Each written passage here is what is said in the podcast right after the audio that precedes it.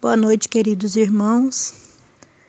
O Evangelho de hoje vem nos mostrar que bem-aventurados são aqueles que têm aflições, porque elas são motivos da nossa resignação. E o que Jesus vem nos mostrar através dessa Escritura.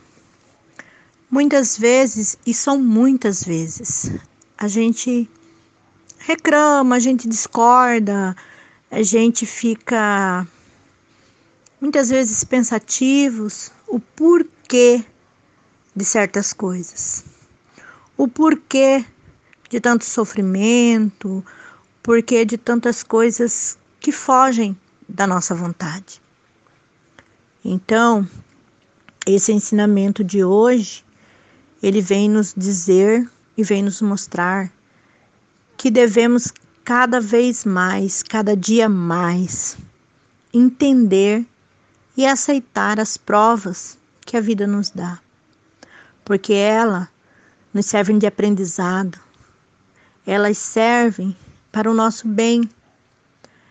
É como se quando uma mãe coloca um filho de castigo, dói.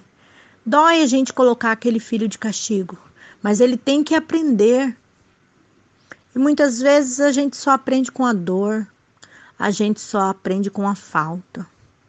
Então Jesus vem dizer que nós somos abençoados, nós somos bem-aventurados, porque Ele está nos dando a prova de que possamos sair deste mundo em que nós estamos aqui somente de passagem. Viemos neste plano de terra somente para aprender, nos resignar de coisas que erramos lá em outras vidas e temos a oportunidade hoje de sermos melhores. Assim, quando nós deixarmos de viver aqui, possamos chegar ao Pai educados, vamos chegar ao Pai livres de tudo, de todo o nosso pecado, de nossas faltas. Então, devemos ter paciência.